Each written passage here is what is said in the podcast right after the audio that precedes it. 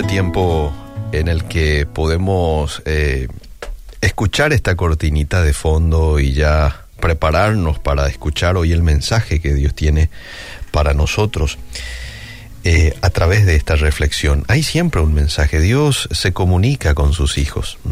Dios busca siempre la forma de llegar a tu corazón, de llegar a tu vida, a través de una canción, muchas veces a través de un versículo bíblico, a través de el mensaje que alguien te transmita, podría ser hasta un niño, pero Dios se comunica con sus hijos, así como vos como papá, como mamá, querés tener contacto con tus hijos y también querés que ellos te hablen, eh, no solamente nosotros hablamos, sino que también queremos tener la respuesta por parte de ellos. Bueno, de la misma manera se da con nuestro Dios.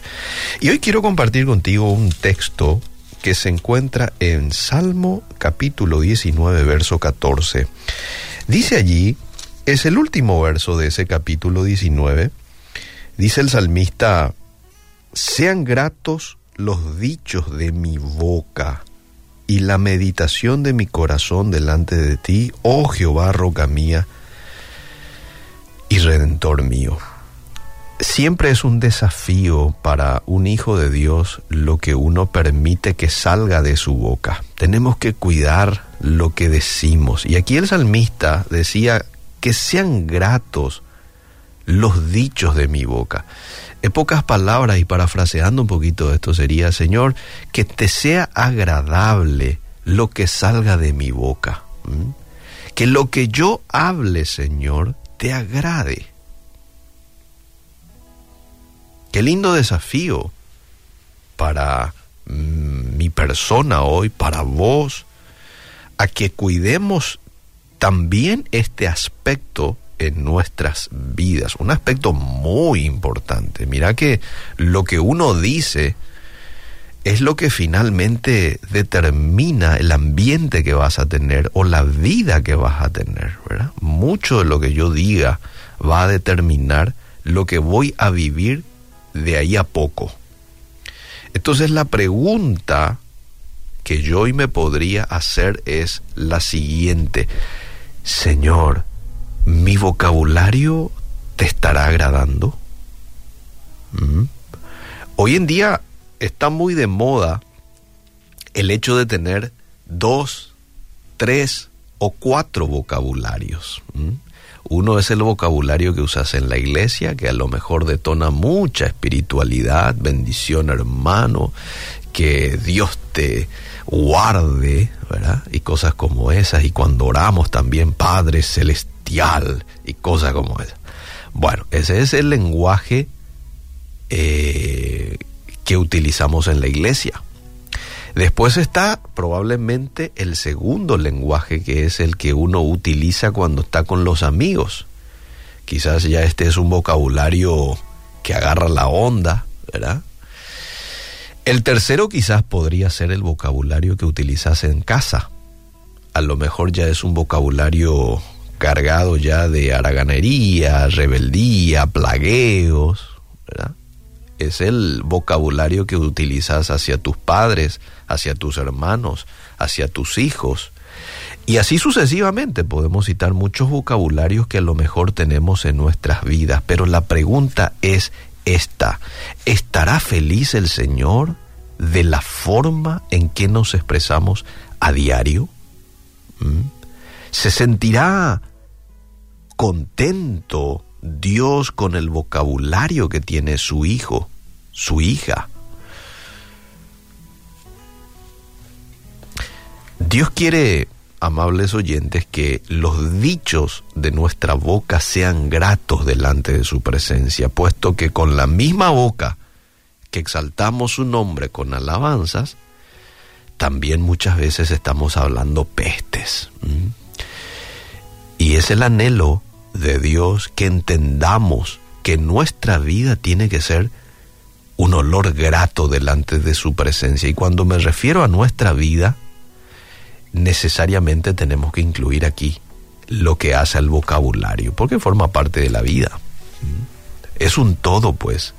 El ser humano es integral. Yo no puedo separar una cosa de la otra. Entonces es momento de reconocer qué errores estamos cometiendo en nuestro hablar. Y para saber qué error estoy cometiendo en mi hablar, es necesario que me tome el tiempo para reflexionar, a ver cómo está siendo mi, mi, mi hablar o mi vocabulario durante el día. Es hora de llevar nuestro vocabulario a la presencia del Señor y que le digamos, Espíritu Santo, examina un poco mi corazón, examina un poco mi hablar. Así como el propio David dijo en su momento también, examíname, oh Dios, y conoce mi corazón. Pruébame, conoce mis pensamientos y ve si hay en mí camino de perversidad y guíame por el camino eterno. ¿Mm? De la misma manera tenemos que hacer nosotros. Señor, aquí estoy. ¿Qué te está desagradando de mi manera de hablar? ¿Qué te está desagradando? Y si hay algo que Él te indica de pronto, vocabularios bajos, chistes, que de pronto puede que hagan reír a unos cuantos, pero entristece a la persona del Espíritu Santo. Y erradicalo de tu vida, de tu hablar, de tu día a día. Si hay vocabularios, por ejemplo, en donde te burlas de alguien, viste que a veces uno con comentarios así se burla de los demás, erradicalo, porque eso no va acorde al Dios que tenemos. ¿eh? Tenemos un Dios que no se burla de nadie. Tenemos un Dios que no lastima a nadie. Al contrario. Entonces, esto es muy importante. Y usted dirá, ¿y cómo yo puedo cambiar mi vocabulario, hermano? Porque sí, estoy reconociendo, yo tengo un vocabulario bastante nocivo, de plagueos. Tengo vocabularios en donde hablo mal de otros y me cuesta dejar esta vida. Bueno, ¿sabes cómo vas a cambiar? ¿Eh? Y dejarle nomás a Dios hacer su obra, llenándote de la palabra de Dios. Eso es hacer tu parte. Y dejarle a Él hacer su parte. Deja que la palabra de Dios obre en transformación de tu mente y por ende de tu hablar. Deja ya a cargo de Dios esa parte. Vos llenate de la palabra.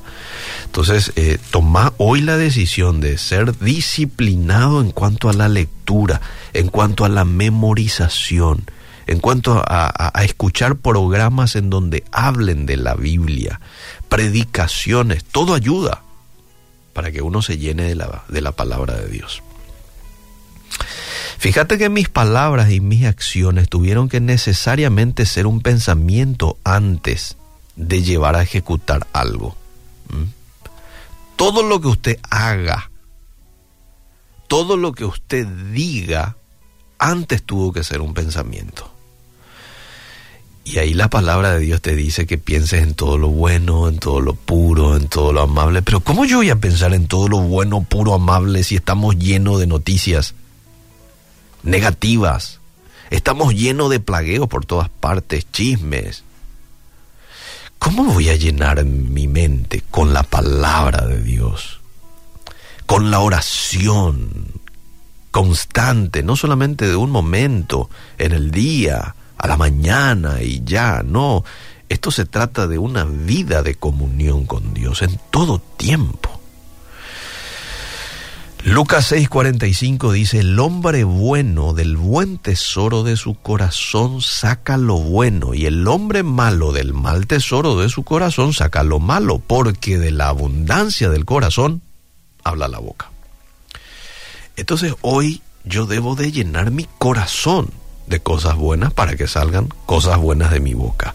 Y qué mejor que de la palabra de Dios. Gracias Señor, porque tú siempre me desafías a ser un mejor hijo, un mejor siervo para ti. Ayúdame hoy a llenarme de tu presencia, de tu palabra, para que cambie mi manera de pensar y de hablar.